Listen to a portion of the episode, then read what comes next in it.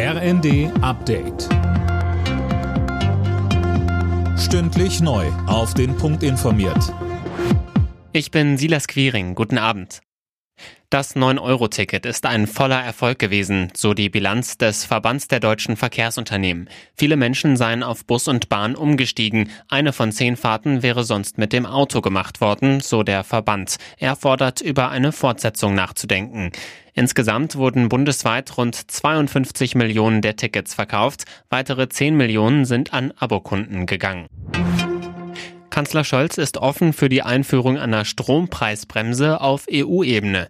Die aktuell hohen Strompreise ließen sich nicht rechtfertigen, so Scholz in Prag.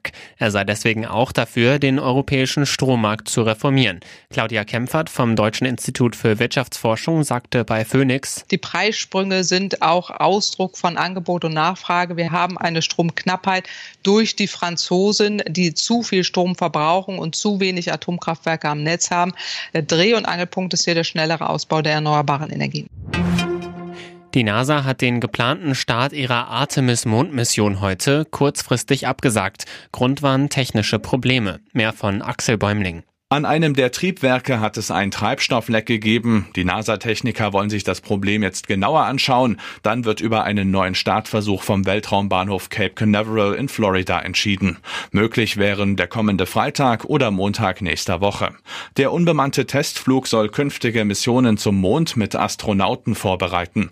Das plant die NASA derzeit frühestens für 2025. Ermittler haben in Brandenburg 660 Kilo Kokain im Wert von etwa 50 Millionen Euro beschlagnahmt. Ein Gemüsehändler hatte die Drogen in Bananenkisten entdeckt. Sie waren laut Polizei mit einem Containerschiff von Kolumbien nach Deutschland gebracht worden. Alle Nachrichten auf rnd.de